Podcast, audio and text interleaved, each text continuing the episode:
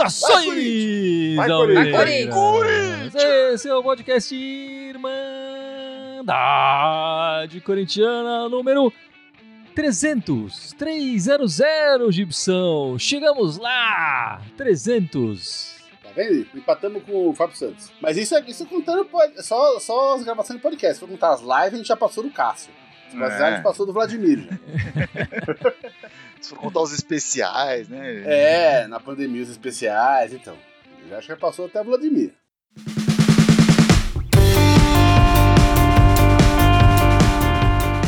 Estamos aqui eu, Guilherme, o Gibson, o Fábio, que falou, tá o Dudu aqui também, a Ana, os últimos participantes que chegaram aqui. Mas dos melhores, né, Dudu? É verdade, né? Uma satisfação. Fui convidado aqui pelo, pelo Gibson, né? Aí conheci vocês, acho que foi bem legal. A gente tá aprendendo, né? Tem, a gente tem que tomar alguns cuidados aqui para falar, né? Time sem mundial, Jardim Leonor, mas a gente vai aprendendo isso porque já tá um pouco no nosso folclore do dia a dia. E vamos que vamos, né? Rumo a mais 300 agora. Um mistério resolvido. O Dudu foi convidado pelo Gibson. Agora vamos resolver outro mistério. Quem te convidou, Ana, pra estar aqui? Eu mesma. Ela ficou atraída pelo salário que a gente paga aqui, né, irmã? É, Isso é que na é verdade, garra eu recebi uma proposta, recebi uma proposta e, e resolvi aceitar, entendeu? A Ana tem um bom empresário, né, Ana? Conseguiu Exato. Eu tava sendo disputada por vários podcasts e aceitei a proposta de vocês. Ela ligou e falou: sou amiga do Duílio. Deixou até o Duílio Duílio na mão, né? Exato. Deixou o Duílio na mão. Mas é isso aí, meus amigos. Foi completando o número 300 e eu tava vendo aqui a relação de treinadores que já passaram pelo Coringão nos 300 episódios da Irmandade Nossa. Corintiana. Eita, tem treinador pra cacete aí. Vocês sabem quantos foram? Faz ideia? 300. Olha, a gente começou a Irmandade, o Tite era o treinador do Corinthians. Tite, exatamente. 2016, né? Então, ó, foi o Tite, o Cristóvão, Oswaldinho, Carilli, ah, Osmar Jair. Loz, Jair Ventura, Ventura, Carilli de novo, novo, Thiago, né? O, Thiago Nunes, Nunes, já falar Thiago Neves, esse ainda não é técnico. Coelho, É, o Coelho, da 8, o Silvinho, o Mancini. Mancini, o genial Mancini, não podemos Genial Mancini, esquecer. inesquecível Mancini. É. Se- vai co contra o Lázaro, Não, e agora o Vitor Pereira. Treinadores É. oficialmente foram 10, né? O, o- 11, eu contei 11 aqui. É que o Diego Coelho oficialmente não É, foi. Ah, é verdade, o Coelho foi É. interino. Foi interino. Foi interino. Nós, É nós foi tivemos. interino durante dois meses, mas foi interino. Exato, foi interino meio ano, mas foi interino. O Coelho fez 15 jogos no total, né? Ele passou duas vezes, enfim, como interino. O Carilli mesmo foi interino também nesse período. O Lázaro foi interino. O Felipe Almeida, agora o auxiliar do, do Vitão da Massa, também interino. E teve o, o Cuquinha, né? O Leandro Cuca, que era auxiliar me engano, do Carilli. E o Evandro Fornari, que era auxiliar do Thiago Nunes, se não me engano. Então são 10 oficiais aí, seis interinos, treinadores que passaram aí é, nos 300 episódios da Irmandade Corintiana, mas a gente não pode esquecer também os outros participantes da, verdade, que- da Irmandade que não estão aqui, né? O Icarão, que o Gibson queria leiloar, né? É, quem mais que passou aí? O, o Edson. O Edson, o Marcelo, o Cello, né? É, o Marcelo participou O- bastante também. O, É, o- o Peralta o- veio umas duas vezes. Ele veio, veio algumas vezes. é. O Tolói, O- né? O Tolói veio algumas também. vezes. O, o Rossello acho que participou uma vez do, do- da Rossello, live, é. né? Teve um seu camarada que a gente foi gravar na barbearia lá, o Pascoal. O Pascoal, Pascoal. A gente gravou Pascoal, na pô. barbearia. Foi legal pra caramba. campo. É. E, enfim, quem, quem ajudou muito a gente no início foi o Edson, né? Que participou bastante do nosso início. A gente gravou várias vezes na casa Sim, dele. Sim. O Marcelo, o Cello, que ajudou muita gente nas redes sociais, especialmente, né? O nosso número no, no- no Facebook, por exemplo, tá mais est- estourado, justamente pela ajuda que o Marcelo deu pra gente no, no começo. É, muito obrigado. O, o Vladimir, né? O Vlad 13, que apareceu aqui O algumas vezes Vladimir partici- participou umas duas É. vezes aí também, né? Mas enfim, mas o pessoal não tá ligado na Irmandade pra ficar falando, pra gente ficar olhando pro nosso umbigo, né? Estão ligados pra gente falar do Coringão. Não, mas, mas- mas só pra falar assim, né? É um programa que começou bem familiar, até o nome Irmandade veio dos irmãos, né? Eu e o Guilherme somos irmãos, apesar de não sermos nada parecidos. E, mas já participou também nosso pai, o, o, o Ah, é nosso verdade. o Caleu já participou aqui também, né? O pai do Gibson participou. É, O pai do Gibson também. já participou aqui também. Teve aluno do Gibson que participou. É verdade. Mas enfim, vamos falar do Coringão, que é porque o pessoal acompanha a gente por isso, né? Essa semana nós Ah, tivemos. Todo mundo feliz. Essa semana tivemos duas derrotas seguidas, né? Isso acontecia desde a nossa estreia da Libertadores, lá contra o Always Red, né? É, a gente tinha perdido um jogo anterior e depois acabou perdendo na estreia da Libertadores. Já, acho que foi em abril, se não me engano, né? Já fazia um tempo que não acontecia isso. Enfim, mas pra mim o, o, o que aconteceu é que o time se preparou para uma semana decisiva, né? Que foi a semana anterior. E aí cansou, né? Os nossos, nossos desfalques são muitos. A gente ainda tem que somar os nossos desfalques a saída do nosso melhor zagueiro, o João Vitor, e de talvez um dos melhores jogadores dos últimos jogos do Corinthians, que era o Mantuan, né? Que era um coringa do time, né? Exatamente. E aí o time ficou, teve que repetir a escalação aí por três jogos seguidos, muitos jogadores fazendo partidas é, em seguida, e o time mostrou um cansaço, não foi isso, Ana? Eu acho que sim. Eu acho que foi o cansaço, o time vem se repetindo. Até porque quando ele coloca um time mais C assim, os resultados foram bem ruins, né? Então ele tem repetido alguns jogadores, pra você ter uma ideia. O Juliano já jogou esse ano mais do que ele jogou nos últimos seis anos, né? Então o Corinthians tem, tem tido muitas repetições, tem tido poucas opções. Espero que agora melhore. Falaram que vai melhorar, né? Vai voltar alguns jogadores, então eu espero que isso aconteça mesmo e que consiga descansar e a gente consiga ter um elenco mais completo para as fases finais aí de Libertadores e de Copa do Brasil. Apesar de na quarta-feira ter sido mais tranquilo, eu não sei se o final da, do jogo com aquele negócio que aconteceu não gerou o estresse ainda mais no Corinthians que era desnecessário, né? Também, vamos falar um pouco disso. E a Ana levantou esse ponto importante, né, Dudu? Essa semana marca uma divisão agora do o time daqui pra frente vai ser outro justamente porque abre a janela e tem a chegada confirmada já do Yuri Alberto, o, o tal centroavante, o 9 que a gente tava tanto esperando. O Balbuena tá para ser confirmado, né, o zagueiro para suprir essa saída do nosso melhor zagueiro, né, o, o João Vitor. Tem ainda a volta do Ramiro e do Vital. Pode ser que chegue aí um, um volante, mas e saída? Tem alguma saída aí que pode acontecer? Como é que tá isso? É, tá meio complicado ainda, né? A gente não, não sabe. Acredito que não deva sair ninguém do time hoje. A não ser que venha um contrato muito bom pro Corinthians, né? Como o Corinthians já recusou do Bruno Mendes também, mas precisa, enfim, que o Corinthians seja mais consistente, tanto no ataque, da mesma forma que conseguiu na defesa, na minha opinião, graças a um bom trabalho do Vitor Pereira, que apesar de eu estar participando há quase um ano, vamos- eu posso dizer que eu peguei dois técnicos. Eu peguei um. É o primeiro técnico que eu pego dirigindo o Corinthians, né? O Silvinho não foi tão bem assim. Quem está mais próximo de retorno é o William, o Fagner e o Maicon. Para mim, uma surpresa, tá, o Maicon está tá mais próximo. Eu achei que talvez só no- nos jogos em agosto ele voltava. Mas aí o time começa a ganhar mais corpo, né? Com esses reforços do, do- na- no ataque, né, Gibson? E a- o Balbuena, enfim, o paraguaio. E, e esses. Figura, e o Yuri Alberto, né, também. É, então, e a volta desses três jogadores, pelo menos o William, o Maicon e o Fagner, é outro patamar, né? Como diria o professor. É, porque você pega, por exemplo, lá direito ali, né? O Ramos, ele, ele tem jogado bem, ele evoluiu desde que ele chegou.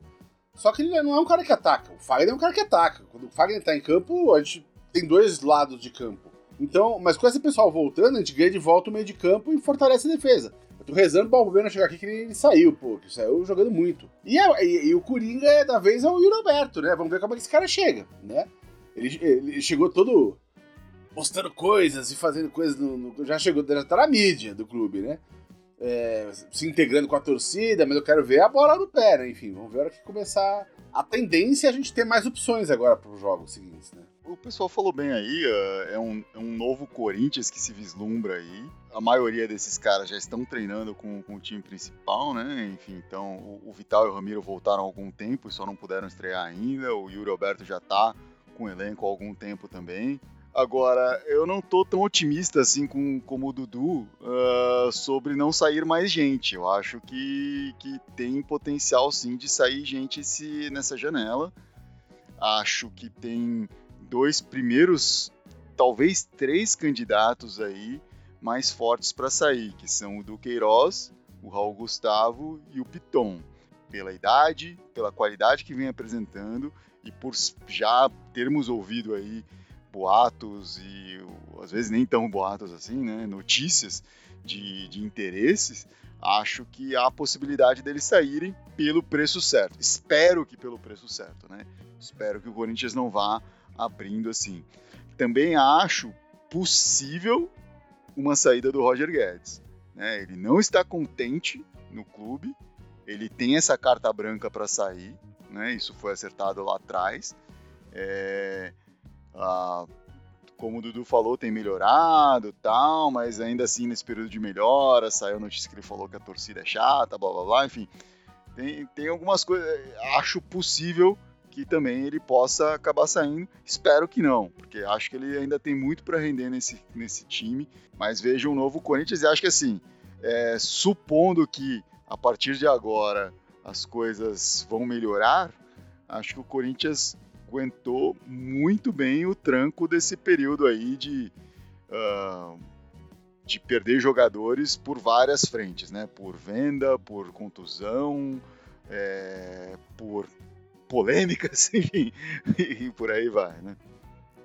É, sem dúvida nenhuma. Estamos vivos, né? Nas três frentes. E assim, é, a, gente tá, a, gente, a gente ainda está vivo no Brasileiro, na Libertadores, na Copa do Brasil o único time paulista que está vivo nessas três competições, né? Enfim, isso é muito raro, né? E para mim o que eu cada vez mais é, é assim, Campeonato Brasileiro embolado, os times estão olhando para as copas, né? Tá todo mundo olhando para as copas. O brasileiro está relegado à segunda opção para todas as equipes. E quem sair primeiro dessas competições e se der atenção para o brasileiro vai levar vantagem no Campeonato Nacional, eu imagino, né?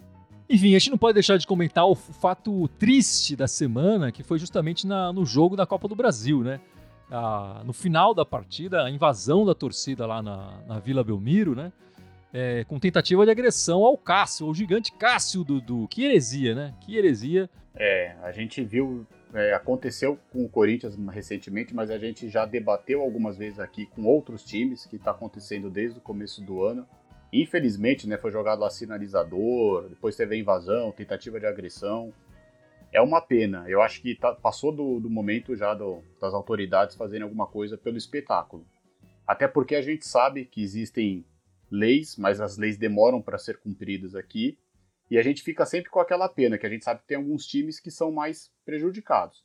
Eu acho que, infelizmente, se fosse uma, o que acontecesse isso na Arena Corinthians, uma, um torcedor do Corinthians invadisse o campo para tentar agredir um jogador do Santos ou de qualquer outro time, acho que a punição seria muito maior, muito mais branda para o Corinthians do que severa. Vai né? acontecer. É, desculpa, severa.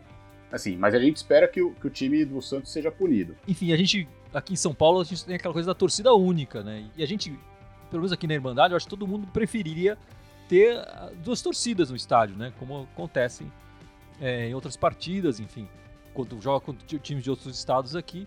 Mas esses é, acontecimentos, né, a torcida invadindo para agredir jogador, dificulta a volta da uma possível é, é, torcida visitante na Neoquímica Arena, por exemplo, né, Ana?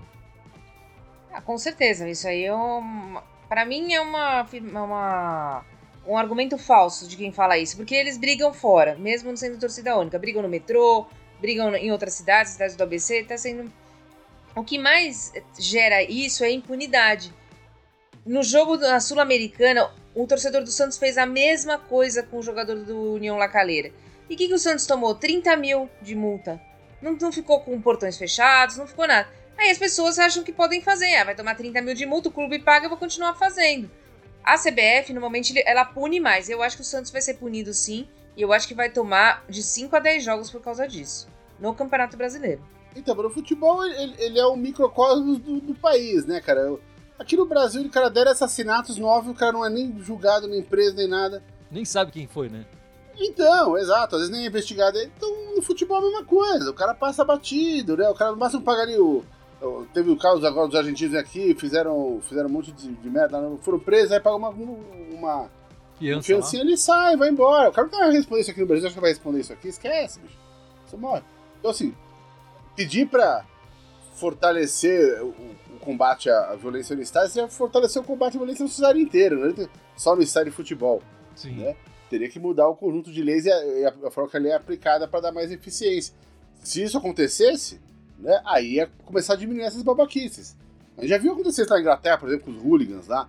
A hora que os caras apertaram o circular, começou a diminuir essa babaquice. Né? Sempre vai ter um ou outro. Né? É difícil acabar com tudo. Mas, o cara sabe que se ele aprontar vai ter consequência. Né? É, falando o caso que o Gibson falou aí do, da Inglaterra, né? né Falou-se muito na época que, que eles faziam era. Uh, quando pe pegavam uma pessoa, né? Que às vezes é difícil você detectar a pessoa que está fazendo, né? Coisa errada, tal, no meio da multidão. Mas nesse caso, por exemplo, do Cássio, tipo, você pegou o cara, tá ali na pegou tua mão. Cara, é, pegou é, o cara. E aí o que acontecia em casos assim era o cara tinha que. ele era preso por X tempo e depois disso ele tinha mais um período onde ele tinha que todo dia de jogo do time tinha que comparecer na delegacia e ficar lá. E lá não, não passava o jogo. Então o cara perdia o jogo. O cara deixava de ver o time. Não é deixava de ver o time no estádio, deixava de ver o time. Não tinha como ver. Talvez, ó, hoje em dia o cara podia ver no celular, alguma coisa assim, enfim, mas deixava de acompanhar o time. Então é, é acho que isso é uma medida que começa assim a afetar a, a, o psicológico de uma pessoa que que está disposta a cometer uma agressão em prol do time. É, isso, é então é, acho que é, tem que passar pelas duas, assim, tem que punir o time, porque ele tem que uh, proporcionar esse ambiente seguro para ser jogado, sim, mas tem que muito mais punir o infrator. E bom, agora vamos falar da parte boa da Copa do Brasil. O Corinthians está classificado e se junta a, a, a, ao grupo dos outros money, classificados. Money, money, é. o dinheiro que o Gibson tanto gosta, o economista, por isso que ele adora a Copa do Brasil. Mas aí, os outros classificados são o Jardim Leonor, os Urubus Cariocas, é, o Fluminense, o Atlético Goianiense, o América Mineiro, o Atlético Paranaense e o Fortaleza. É isso? Esqueci alguém não. Tá todo mundo aí, o Corinthians, certo? Qual time você gostaria? O sorteio, a gente tinha falado no podcast passado, né, Dudu? Vou fazer essa correção. Depois mudou, né? O sorteio vai ser na terça agora, né? Terça-feira, uma e meia. Era para ser na sexta, deu logo depois né, de já ter todos os classificados, eles fizeram essa alteração. Então, na terça-feira agora vai ser o sorteio e o mando também é por sorteio. E você, Dudu, quem você gostaria de, de pegar na próxima fase? Se for seguir a lógica que a gente brincou da Libertadores pelo chaveamento, agora que a gente vai saber o chaveamento, poderia ser o Atlético Goianiense para a gente derrubar eles, que nem eles fizeram ano passado com a gente, né? Tipo uma vingança. Já tiramos boca, vamos tirar esses caras que estão na frente. Não sei, por superstição, por teoria, sei lá o que, por... eu só acredito antes dos outros responderem que o único confronto que não vai dar, né, vai ser Corinthians e Urubu. Eu acho que é o único confronto que não vai dar. Mas pode Até dar, não existe nenhum impedimento pode, no sorteio para. Pode, mas eu, eu acho que a bolinha ali vai estar, tá, não sei, porque como eles já vão se enfrentar na semana, não sei se vai ter. Seria muito expor, seria assim. Nós vamos, se acontecer isso, vai ser muito complicado, porque a gente vai jogar durante quatro semanas consecutivas. Então acho que não vai acontecer, mas pode, mas eu aposto no. Né, até por questões, seria interessante pela vingança no Atlético Goianiense. Cara, eu, eu aposto no, no, no Goianiense também, vou junto com o Dudu. Minha cabeça quer o Atlético Goianiense. Meu coração quer que pegue o Jardim Leonor agora, que nós estamos completos. ia ser interessante também, ia ser bacana. Não, eu, eu, eu, gostaria de pegar um desses mais fracos. Eu acho que é um momento de. Uh, e aí, entre os mais fracos, eu colocaria o América Mineiro, o, América Mineiro é o Atlético boa. Goianiense e não sei nem se o Fortaleza, assim, porque o Fortaleza agora tá focando mais nisso, enfim, é um time acho um pouquinho mais aguerrido, mas preferia de, desses três até o América Mineiro. É, acho que é o mais uh, o mais fraco dos três ali, digamos, né? Eu tô achando, assim, pensando em como foi o sorteio dessa, dessa última fase da Copa do Brasil, que saiu um monte de confronto local, né? Um monte de clássico. Eu acho que vai dar Fla-Flu e vai dar majestoso. Ser isso aí. Aí, façam suas apostas. O Marcos Pinheiro aqui já fez a aposta dele. Ele tá querendo, ao contrário do Dudu, jogar muitas vezes com os urubus cariocas lá. É, Ele... Vai ser interessante esse Rosso lá, né? A gente não vai nem saber. O Corinthians ganha, você não sabe nem se se classificou, qual competição qual campeonato vale, né? foi, onde tá valendo isso. Lembrou que o Corinthians ganhou do Flamengo, mas foi no brasileiro, né? É. Apesar do gol ter sido marcado por um jogador deles. É, não, para confundir mais ainda. Né? Duas é, notícias que aconteceram na semana passada, mas é que a gente acabou não comentando, né? A primeira é que o Duqueiroz renovou até 2025, né? Ele tinha contrato até o final de 2024. aumentou um, um, ano ali de contrato com ele, ele que está sendo um dos jogadores favoritos do Vitão da, da Massa, né? E já está muita gente falando que ele deve, deve ter uma transferência aí para a Europa proximamente. Né? E outra é, é, que causou menos barulho, é, mas que eu acho que é muito interessante, foi a volta do fisioterapeuta, o Bruno Maziotti. Voltou a, a, a trabalhar no Corinthians, a princípio é, na função de. Não é auxiliar, é. Como é que fala? É, consultor, né? Consultor. Consultor, consultor. Obrigado, Ana. Consultor. Ele está fazendo a recuperação do William e do Renato Augusto, né? Lembrando que ele já trabalhou com o Renato Augusto e ele é responsável pela recuperação espetacular do Ronaldo, o fenômeno, é, quando ele chegou no Corinthians, né? Um, é um senhor profissional da fisioterapia. Ele, ele tem, já, já sabe como trabalhar dentro do Parque São Jorge ali, já sabe como trabalhar no CT, teve histórias de recuperação, trabalhou na seleção brasileira, trabalhou fora. Com certeza vai ser um ganho para esse time, até para ele mesmo é, não só é, melhorar os jogadores, mas ele poder treinar os outros fisioterapeutas que estão começando também, para a gente ter sempre um departamento fisioterapêutico em grande, em, em, grande nível, né? Então eu acho que é um ganho, sem dúvida, o Corinthians ter trazido ele de volta.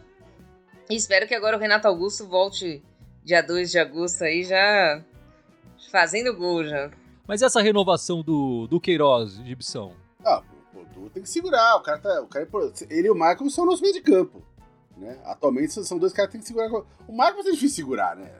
A gente sabe que tem um certo prazo de validade ali, mas seria bom se pudesse segurar ele também, né? A gente tem os números do Duqueiroz aí, Fábio, da Irmandade. O Duqueiroz também é um dos preferidos da Irmandade, ali no, no craque do jogo também, né? Ele já foi eleito quatro vezes o craque da, da Irmandade. Tá indo bem o Du. E, e é impressionante, assim. Ele tem jogo. Desde que o Vitor chegou, eh, ele tem jogado muita bola, muita bola mesmo, né? E não tenho dúvidas que essa renovação aí é para é, não só para garantir aí mais um tempo de contrato, o que melhora a possibilidade de multa e tudo mais. Pedir um pouquinho mais aí sim, pelo sim. cara para ele não sair tão, tão facilmente, né? E, e sobre o, o Maziotti, eh, lembrando que o, Renato Augusto ele tinha, ele tinha uma carreira que ele era muito talentoso, mas muito machucado, né? Ele era considerado perna de vidro, assim, é, né? canela de vidro. Mas aí, com, depois do trabalho que ele fez no Corinthians, se recuperou e desde então até o momento, essa foi a primeira vez que ele voltou a ter uma, uma contusão mais prolongada depois daquela recuperação, né? Ele uma sequência de jogos aí por, por onde a carreira dele seguiu após o Corinthians por conta disso. Vou começar pelo, pelo Bruno, porque ele já trabalhou no Corinthians, que nem se falou. A gente sabe que o Renato Augusto levou ele para a China depois. Enfim, acho que foi uma excelente contratação mesmo, sabe? É, um time vencedor não se faz só dentro de campo, tem que fazer fora de campo também, tem que ter o pessoal lá. A gente acho que acertou, demorou, mas acertou para ter um técnico, né?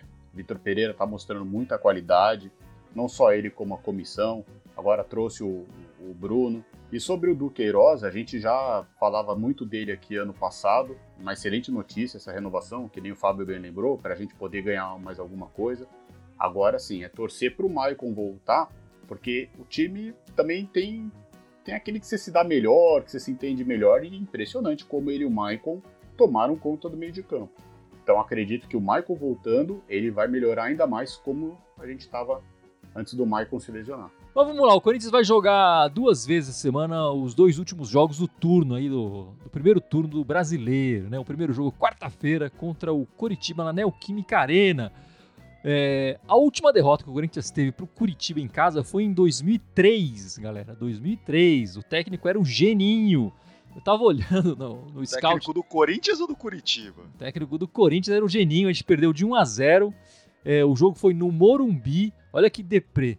3 mil pagantes no Morumbi. Imagina um jogo Morumbi, 3 mil pagantes. Qual é a expectativa sua para essa partida, Fábio? O Coritiba tá mal das pernas, né? Tá brigando ali na fase. Tá quase na zona de rebaixamento ali. O Corinthians deveria ganhar, né? Mas eu não sei que time que vai entrar. Porque o segundo o Yuri é Alberto é muito... deve, deve estrear essa partida, hein? Porque o segundo jogo é muito mais importante e relevante. Né? Porém, o segundo jogo também vai anteceder semana de, de Copa do Brasil. Copa do Brasil. Então, assim, eu espero que o Corinthians não, não sofra do mesmo mal que, que sofreu contra o Ceará.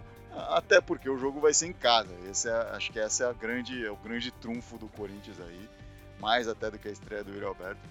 Estrear, em, estar em casa faz uma diferença contra esses times, principalmente contra esses times mais fracos ali, quando é uma, um time pouquinho mais misturado que entra. Eu acho que o Corinthians vai completo quarta-feira, até pelo resultado não satisfatório de ontem. Eu acho que o que vai jogar com o que tem mesmo, o que for possível, vai a campo.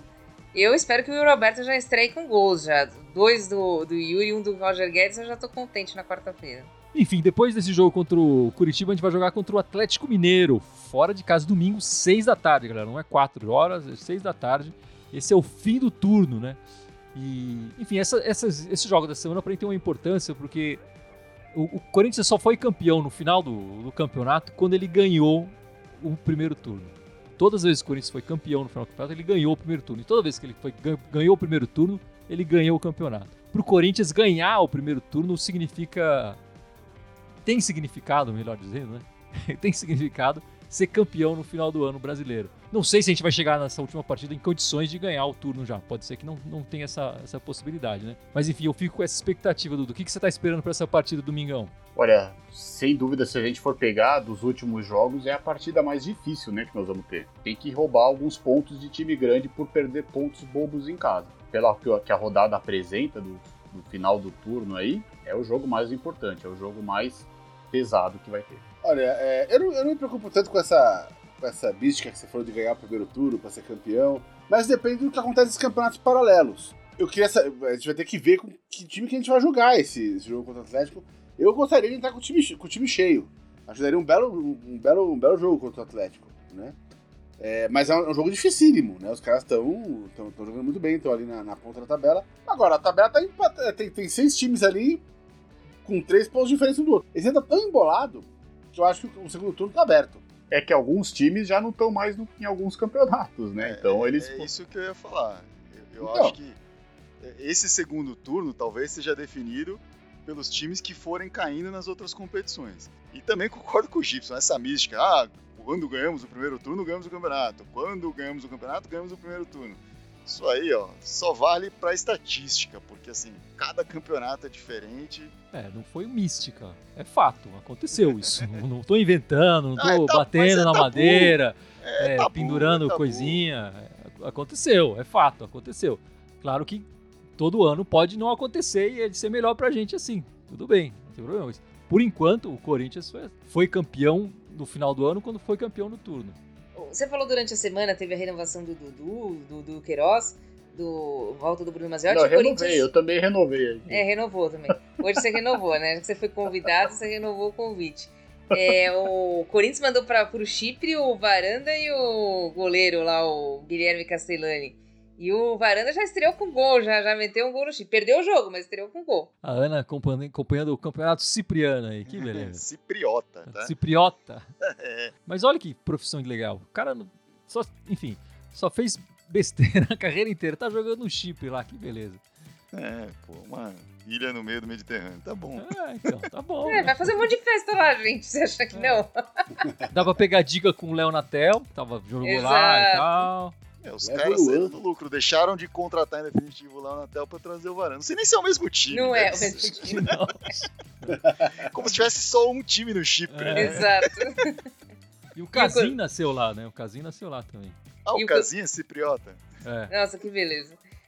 As ligações corintianas com o Chipre. É. São muitas, pelo visto.